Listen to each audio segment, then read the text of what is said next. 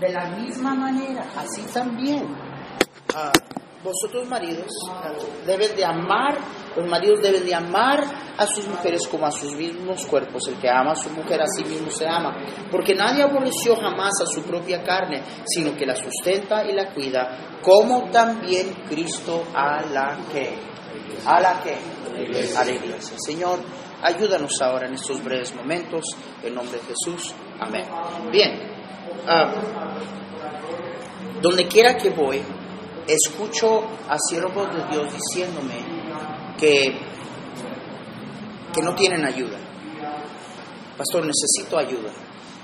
No, no, hay, no hay líderes. Estamos en necesidad de líderes. Y estoy de acuerdo. Estamos en necesidad de líderes. Ahora, yo no estoy hablando de alguien que tiene un título o una posición. Sobra la gente que quiere un título. Sobra la gente que tiene una posición. Y hay mucha gente que tiene el título y la posición y no son líderes. No, en sí, eh, yo lo que escucho de pastores es que eh, la, la mayoría del tiempo la gente común no es la que le está dando lata ni problemas. Son los líderes, los que se supone están ahí para ayudarles. ¿Y saben por qué? Porque este asunto del liderazgo no ha sido primeramente y bíblicamente probado. Últimamente he tenido amigos míos y son, mis amigos, ¿verdad? Y yo doy gracias a Dios por ellos, pero eh, me, mandan libros, me mandan libros de entrenadores de equipos, empresarios, uh, Steve Jobs y que de tanta cosa y aprender principios de, de liderazgo. No, tienen su valor, pero yo no soy un empresario. Amén. Y el liderazgo que demanda la iglesia de Jesucristo es un liderazgo muy aparte, muy diferente a lo que el mundo maneja. No voy a entrar allí, pero hermanos, Jesús enseñó a los discípulos esto. Cuando ellos pretendieron manejar el liderazgo como el mundo la maneja, y Jesús motivó una, una enseñanza de parte del Señor y les dijo, no así vosotros. No así vosotros, no es así con ustedes. Ahora, lo que no hemos entendido y lo que yo creo que hace falta es lo que Pablo le dijo a Timoteo en 1 Timoteo 3. Timoteo tenía la tarea de establecer los pastores en las iglesias y, Pablo le escribía a Timoteo y le dice, Timoteo, ten cuidado asegurar a considerar a alguien para esta posición que estas virtudes se encuentren en esta persona. Ahora, antes o después de darle la posición? Antes o después de darle la posición? Antes. De manera que 1 Timoteo 3 no es lo que Dios espera de un pastor, es lo que Dios espera de todo cristiano. Amén. Amén. Yo siempre he dicho, lo, lo, lo, que el pastor simple y sencillamente debe ser es un buen cristiano. Digo, a lo menos, digo. Amén. Y hay algunos que son pastores y cristianos a la vez. He encontrado algunos. Hermanos. Y después de enumerar todas esas virtudes como, como por decirlo que no hay otro lugar donde estas cosas más deberían estar evidentes, eh, que en este lugar dice que gobierna bien su casa. Amén. Que tenga a sus hijos en sujeción con toda honestidad. Amén. Porque el que no sabe cómo gobernar su propia casa, ¿cómo cuidará de la iglesia de Dios? Palabras sobrias. Si la Biblia, mire, si yo entiendo bien la escritura, si yo no soy un líder aquí, yo no tengo ningún negocio siendo un líder acá. Ahora les voy a hacer una pregunta. ¿Cuántos de ustedes están casados? ¿Todos los casados? Ok, muy bien. Okay. ¿Cuántos de ustedes son eunucos para la gloria de Dios? Digo, okay. tenemos nosotros una clase escuela dominical que se llama la clase Timoteo. Esa clase estoy pidiendo que se muera, pero esa clase no se quiere morir. Son aquellos hermanos que viven con la eterna expresión estoy orando. ¿Qué pasó, hermano? Ya estoy orando, pastor. Estoy orando. Su, eterna expresión, estoy orando. Um, quiero hacer esta pregunta. ¿Cuántos de ustedes, tú tienes una esposa que se somete a ti? Ahora, yo no pregunté si tienes una mujer sumisa. Yo pregunté si tu esposa se somete a ti. No pregunté si tienes mujer sumisa. Y algunos de ustedes me miraron como diciendo, pastor, ¿en qué mundo vive usted? ¿De qué planeta es usted? ¿Mujer sumisa? Mujeres sumisas no existen. Mujeres sumisas no existen. Desde Génesis 3, todos tenemos problemas con sumisión. Todos, incluyéndolo a usted. Todos desde Génesis 3 tenemos problemas con sumisión. Ahora, sigan. ¿Por qué Dios quiso que ella se sometiera a usted? ¿Qué es todo este asunto de la sumisión? Miren, hermanos, eh, yo tengo, vamos a ver, mañana yo voy a hablarle a las hermanas. Y, si yo les digo a las hermanas, hermanas, ahorita quiero hablarles sobre la sumisión. Oye, se oyen hasta gruñidos. Por, por el concepto equivocado que tenemos de lo que es la sumisión. Pero yo le hago esa pregunta a usted. ¿Por qué Dios quiso? Déjenme decirle lo que el hombre común cree. La razón de por qué Dios quería que la mujer se sometiera al hombre. El hombre común cree, especialmente en el mundo hispano, que él es cabeza en su casa y de su esposa. Cuando él llega y todos tiemblan, truenan sus dedos y todos se mueven y todo le sirve. No, el problema es que la palabra de Dios dijo que el Hijo del, de, de, del Hombre no vino a ser servido, sino a servir. Amén. Y da su vida en rescate por muchos. Pero bueno, yo siempre he creído que el mejor comentario sobre la Biblia es la Biblia. Amén. Amén. Y si leemos aquí, nos dice por qué es que Dios quería que la mujer se sometiera a nosotros. Mire lo que dice. Las casadas, 22, estén sujetas a sus propios maridos como al Señor. Porque el marido es que, el marido es que, cabeza de mujer, así como, así como Cristo es cabeza de la iglesia. La razón que Dios quería que la mujer se sometiera a su esposo es para que él pudiera ocupar en la vida de ella el lugar que Jesús ocupa con la iglesia. ¿Qué lugar ocupa Jesús con la iglesia? ¿Qué es Jesús de la iglesia? Es cabeza de la iglesia. Más, déjenme hablar, vamos a hablar en palabras sencillas. Jesús es el líder espiritual de la iglesia. Amén. Entonces, lo que Dios quería es que yo fuera para ella, lo que Jesús es para la iglesia, es lo que Dios quería que yo fuera para mi esposa. Esa es la razón que el Señor quería que ella se sometiera a mí. En otras palabras, si ella no se somete a mí, ¿puedo yo ser lo que Dios quiso que yo fuera para ella? No. No. Ve, por eso pregunté que si su esposa se somete a usted. Porque si ella no se somete a usted, yo tengo malas noticias para usted. Si ella no se somete a usted, usted no es cabeza de ella. No es, no puede ser. Si, si para que usted sea cabeza de ella, ella primeramente tiene que someterse. ¿Me están escuchando? Ahora, vuelvo a repetir. Yo no estoy hablando de que ella tiene que ser una mujer sumisa, porque mujeres sumisas no existen. Pregunté que si ella se somete a usted. Y lo que no entendemos es que, hermanos míos, es aquí donde nuestro supuesto liderazgo se prueba. Aquí es donde se prueba. Déjeme aclarar lo que estaba diciendo la palabra de Dios que como Jesús es el líder espiritual de la iglesia, el Señor quería que yo fuera el líder espiritual de mi esposa. La razón de por qué Dios quería que ella se sometiera es para que usted fuera su líder espiritual. Si usted no es el líder espiritual de su esposa, usted no es ningún tipo de líder, porque Dios no lo intentó de ninguna otra manera. Manos, esta es Biblia. Y, y ¿sabe lo que está pasando?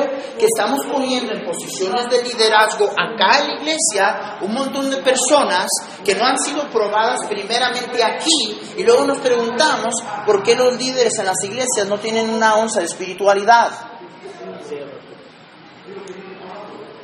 ¿Alguien me está entendiendo?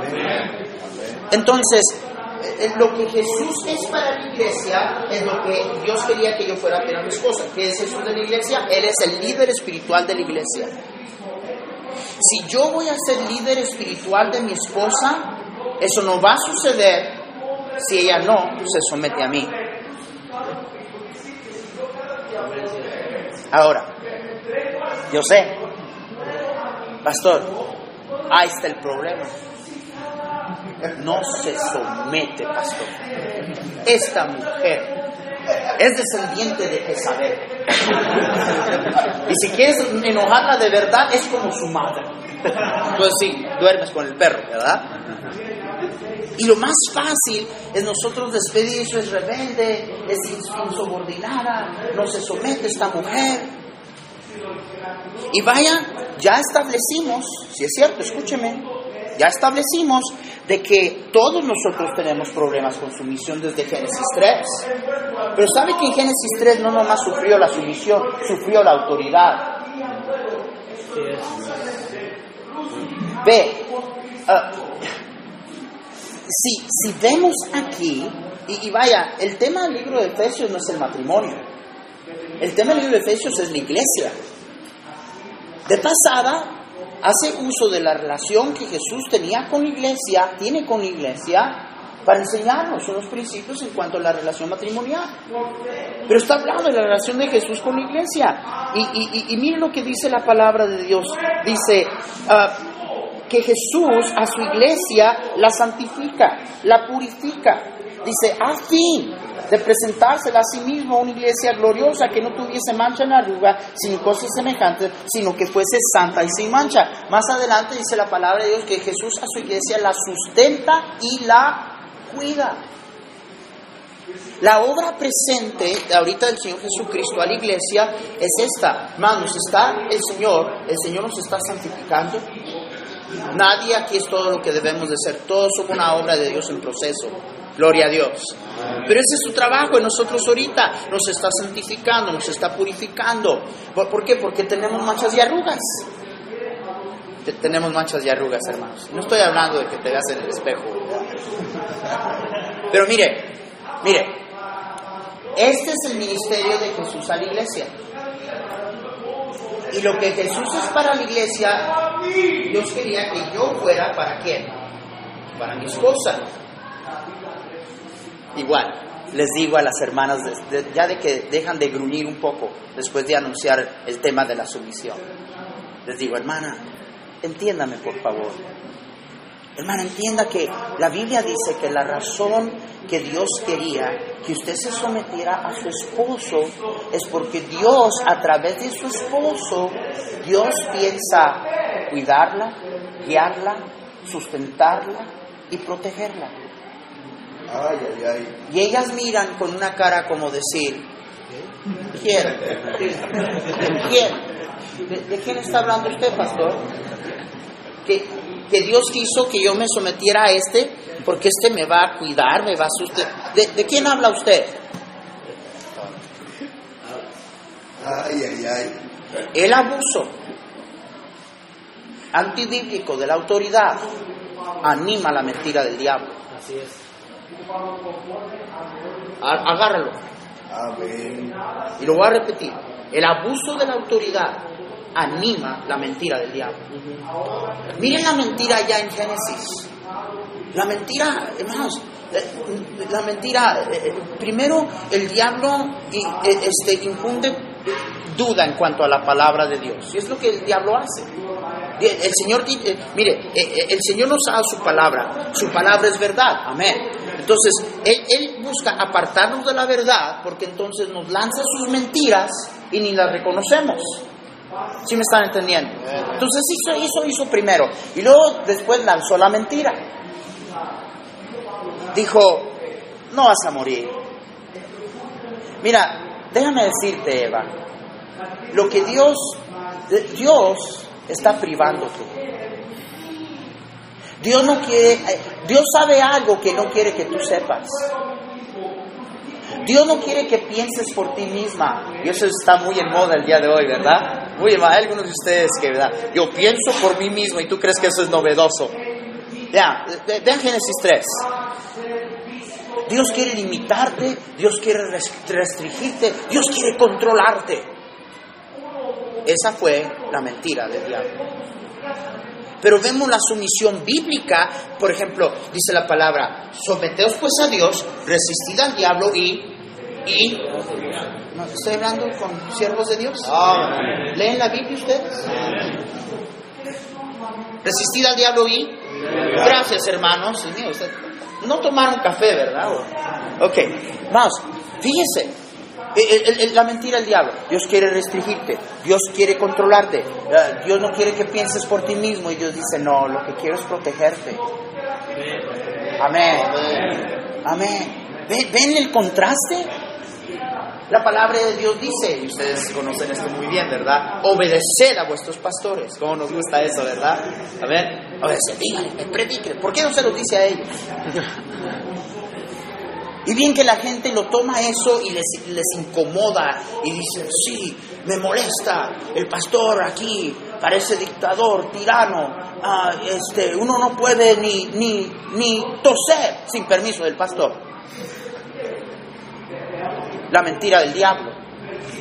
Seguimos leyendo, dice, porque ellos velan por vuestras almas. Amén. Como quienes han de dar cuenta.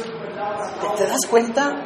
Entonces le dice Dios de la misma manera a la mujer y la mujer luego luego piensa y dice someterme, someterme para que se aprovechen de mí, para que eh, eh, me pisoteen, para que y siempre, verdad, esa es la reacción. Eh, los predicadores siempre quieren aplastar a la mujer. Esa es la mentira del diablo.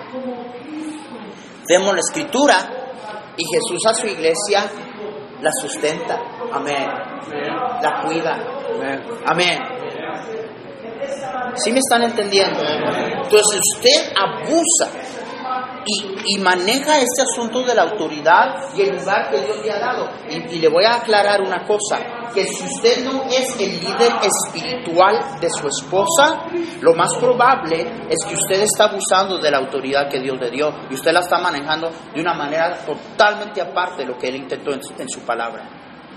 Porque la única razón que él quería que ella se sometiera a usted es para que usted pudiera guiarla espiritualmente. ¿Alguien me está entendiendo? A propósito, por eso es que usted debe de tener mucho cuidado de no estar mal hablando a su esposa. Porque usted mal habla a su esposa y ella nada más es un reflejo de la falta de su liderazgo. Amén.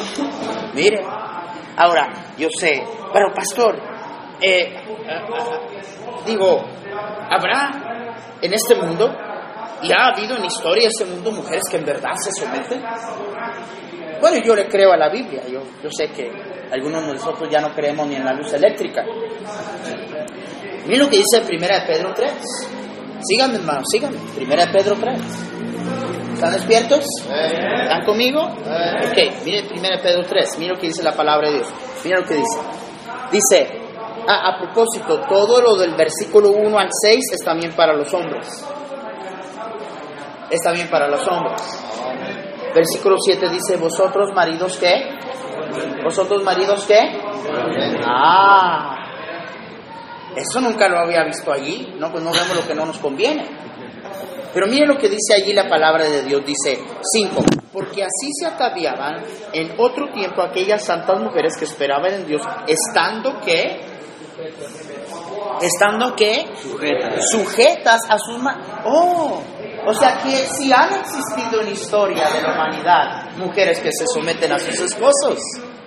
Pero seguimos leyendo y nos damos por qué. Dice, como Sara, obedecía a Abraham llamándole Señor, de la cual vosotros habéis venido a ser hijas si hacéis el bien sin temer ninguna que hermano. Ninguna que hermanos. ¿Puedo yo guiarla espiritualmente si no se somete a mí? No. Pues no le digo, pastor, ese es el problema. No se somete, es rebelde. Y ese es lo más fácil en el mundo. Aquí la Biblia nos dice que había dos razones por qué estas mujeres se sometían. Uno, esperaban en Dios. Esperaban en Dios.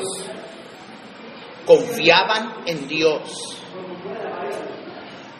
Yo sería un necio el tratar de pretender que mi esposa ponga su absoluta y su completa confianza en mí. Va a ser tristemente desilusionada.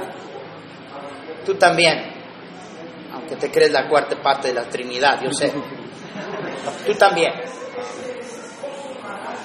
¿Esperaban en quién? En Dios. Cuando una mujer no se somete es porque ella tiene problemas espirituales. ¿Y quién está encargado de ese departamento? ¿Quién está encargado? ¿Quién Dios puso como cabeza? Hábleme, ¿quién? Ah, la segunda razón de por qué la mujer se sometía, dice la Biblia, es porque no temía ninguna amenaza. Lo más fácil, lo más fácil es mujer insumisa, rebelde, insubordinada. Nunca se te ocurre que ella no se somete porque tiene miedo. No temían ninguna amenaza. Nunca se te ocurre. Que el problema es que ella tiene miedo. Miedo. ¿Miedo de qué, pastor? Ya le dije que no anden mirando esas películas de monstruos, que no pueden ni dormir en la noche. No, el monstruo a quien le tiene miedo es con el que vive.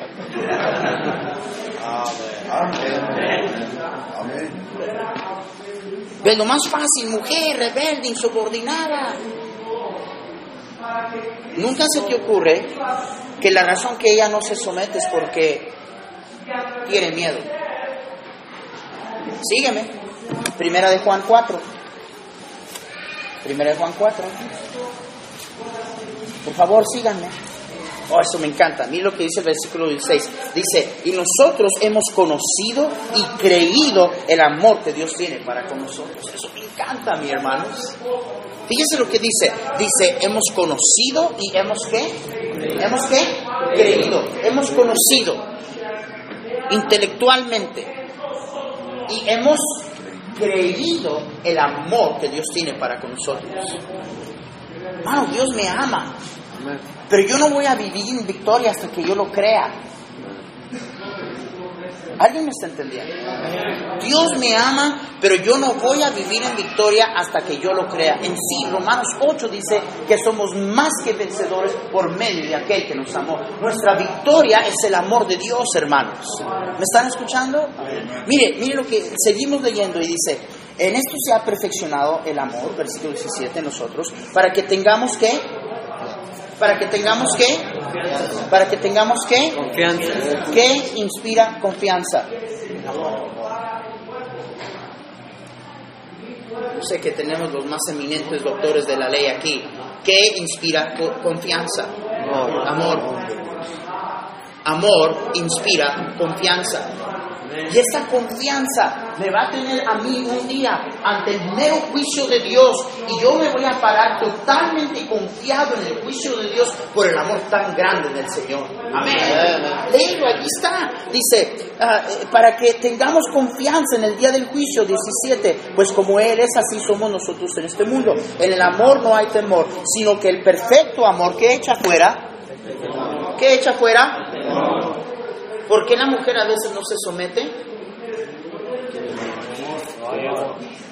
¿Por qué la mujer no se somete? Tiene miedo, teme. ¿Qué echa fuera el temor? ¿Qué echa fuera el temor? El amor. Si ella no se somete, porque más, ¿qué, qué inspira el amor? Confianza. El amor inspira, inspira confianza, echa fuera el temor. Si ella no se somete, eso quiere decir que mi amor en algún lugar está fallando. Big time. Muy aparte de lo que tú te creas, porque cada uno de nosotros creemos muy justos en nuestra propia opinión. Pero yo nomás te, te quiero volver a repetir. ¿Tu esposa se somete a ti? Porque si ella no se somete a ti, tú no puedes ser para ella lo que Dios hizo que fueras, cabeza de ella, no cabezón. No cabezón cabeza de ella. El- como Jesús es el líder espiritual de la iglesia, el Señor quería que tú fueras el líder espiritual de tu esposa, pero no puedes quedar espiritualmente si ella no se somete. Y nadie se va a someter a ti que no te tiene confianza. Mire, sígame. ¿Sabe por qué tenemos pastores abusivos aquí? ¿Sabe por qué tenemos pastores tratando de guiar en la carne? Queriendo que las ovejas se sometan a palo, intimidándoles, amenazándoles. ¿Sabe por qué? Porque es la misma manera de liderazgo que están ellos viviendo acá. Nadie, nadie te sigue si no te tienen confianza. ¿Me están escuchando? De la misma manera, ven, por- qué Dios quería que este liderazgo se, se practicara aquí antes de que tú consideraras a alguien y poner el liderazgo acá. ¿Por qué cree que hay tantos líderes que abusan de su autoridad? Porque no han entendido, hermano, la sumisión y la autoridad bíblica. ¿Me están entendiendo? Y mire, dice la Biblia, nosotros hemos conocido y hemos creído. No es suficiente que ames a tu esposa. Tiene, ella tiene que saberlo. Voy a repetirlo. No es, no es suficiente que la ames, ella tiene que creer que tú la amas. Nosotros hemos conocido y hemos, hemos Creído. creído el amor que Dios tiene para con nosotros. Amén. No es suficiente que tú la ames, ella tiene que saberlo y tiene que creerlo. Mire, eh, eh, no puedo dar todo en una breve sesión, pero déjenme terminar con esto. En estos días, en un momento de seriedad, siéntese con ella y dígale, amor, quiero que me escuches por favor y, y- y- y- y te voy a hacer una pregunta y, y yo prometo no interrumpirte. Perdóname porque a veces no te dejo ni hablar. No se haga, hermano. No se haga. Así tratamos a nuestras esposas. Te prometo no interrumpirte, pero quiero hacerte una pregunta. Amor, mira, yo te amo. Bueno, en primer lugar, a algunos de ustedes eso, no les sale. ¿Cómo te llamas un siervo de Dios y no puedes expresarle tu amor a tu esposa?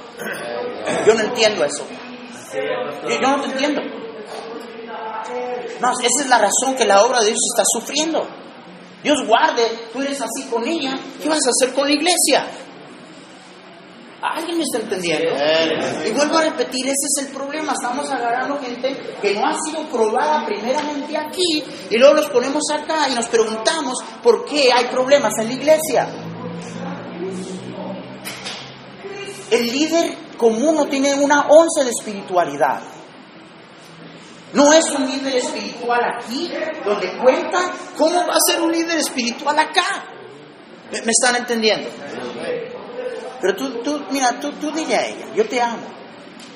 Amor, sea honesta conmigo. ¿Tú crees que yo te amo? ¿Crees eso? Digo, tú lo crees. ¿Sabes tú que yo te amo? Mira, la respuesta va a ser algo así.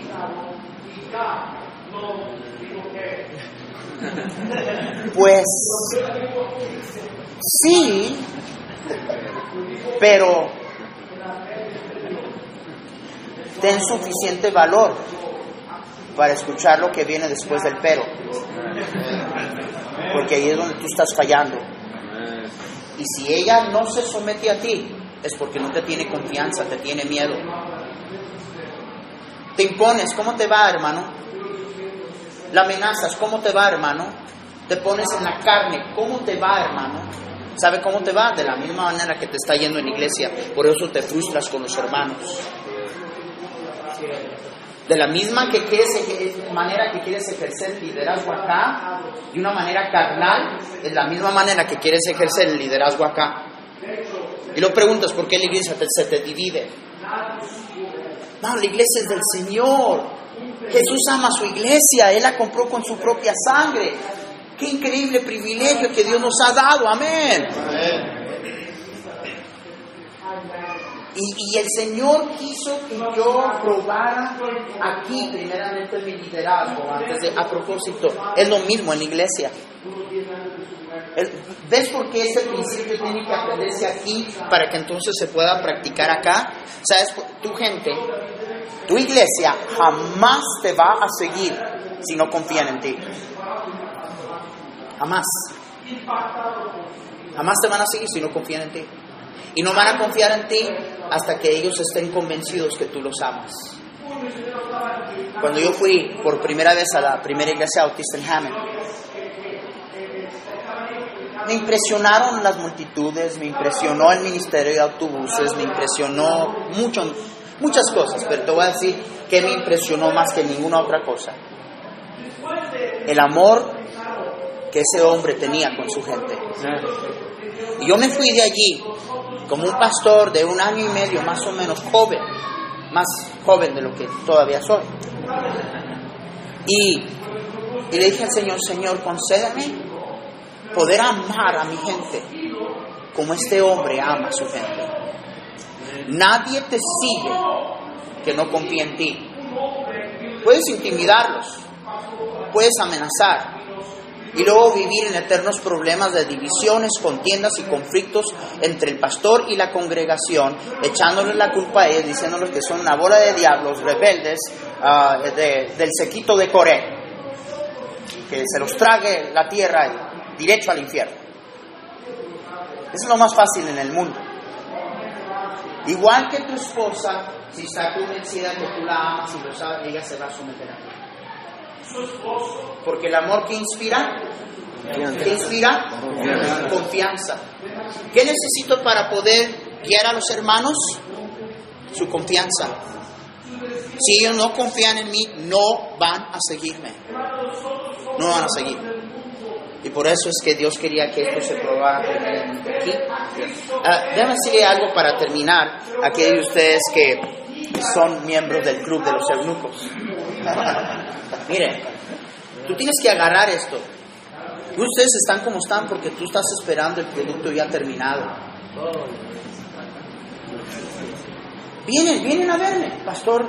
Este, he hecho una lista de lo que estoy buscando en una mujer y quería ver qué usted pensaba. Y abren la lista y cae hasta el suelo. Y por eso te vas a quedar jamón, papá. No, no, no. Mira, el corazón, pastores, agarra esto. El corazón que mi esposa ahorita tiene para la obra no es el mismo que tenía cuando comenzamos. Dios no la llamó a ella a predicar. Dios no llamó a tu esposa a predicar, aunque predica mejor que tú, ¿verdad? Pero Dios te llamó a ti a predicar. Es imposible que tú esperes que ella tenga la carga, la misma visión y el mismo celo para el llamado que Dios te dio a ti. Y ahí es donde está. Mire, eh, ¿sabe por qué estoy hablando de estas cosas? Porque ahorita estamos lanzando a jóvenes al campo misionero, al pastorado. Dentro de dos años ya están fuera del ministerio o regresan al campo misionero. Y la mayoría del tiempo tienen, tienen que ver con problemas en el hogar. ¿Por qué andan buscando un asistente pastor? No, la manera en que el corazón de ella se acerca a lo que Dios me ha, llamado a mí, me, ha llamado a mí a hacer, es que yo acerque el corazón de ella primeramente a mi corazón. ¿Agarraste eso? Si ella está cerca a mi corazón, de repente lo que es importante para mí va a ser importante para ella. En otras palabras, tú no puedes ser pastor de tu esposa sin primeramente ser su esposo, su líder espiritual.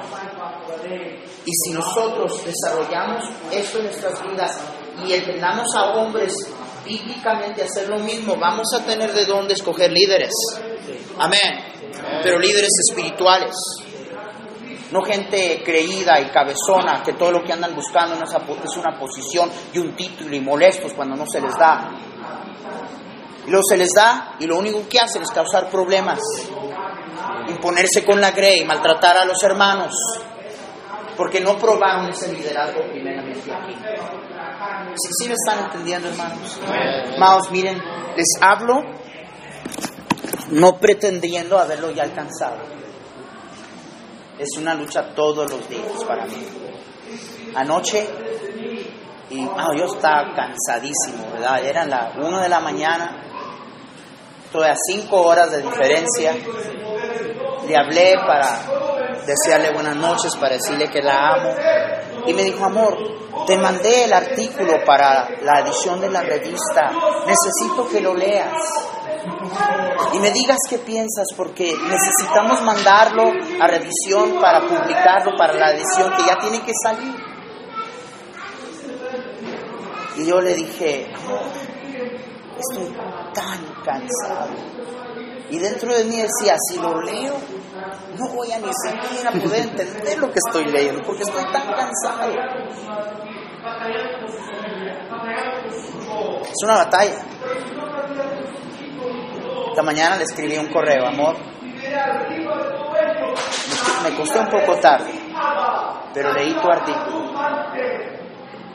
Tremendo artículo sobre la gratitud. Cristo se dio por la iglesia. ¿Cómo ganó Cristo a su iglesia? La amó. La amó. Amén. Más, el principio de, liderazgo, el principio para guiar a la GRE, esto funciona con tus hijos. El muchacho hace algo malo, muchacho, diablo, desobediente. Mi hijo, I love you. Yo te amo, mi hijo. Mira, te amo. ¿Tú sabes que yo te amo? Porque si él no sabe eso, no confía en mí no voy a poder guiarlo. No, este es un principio bíblico y tenemos que ponerlo en práctica acá para que el Señor concediéndonos, mire, ustedes que han estado en nuestra iglesia saben, cada culto, cada servicio, de esta manera, el domingo en la noche despedimos el servicio, lo último que yo digo, hermanos, Dios les bendiga, su pastor les ama, y el pueblo de Dios dice, cosas más gritan, amén, pastor. Constantemente los hermanos están escuchando, te amo. A ustedes no les sale eso de la boca, ¿verdad? Hermanos, esto es, esto es bíblico. Estamos en necesidad de líderes espirituales en la iglesia, pero no lo vamos a tener si no se prueban primeramente aquí. Y eso comienza con usted y conmigo. Amén. Padre mío, ayúdanos. ¿Quién es suficiente para estas cosas?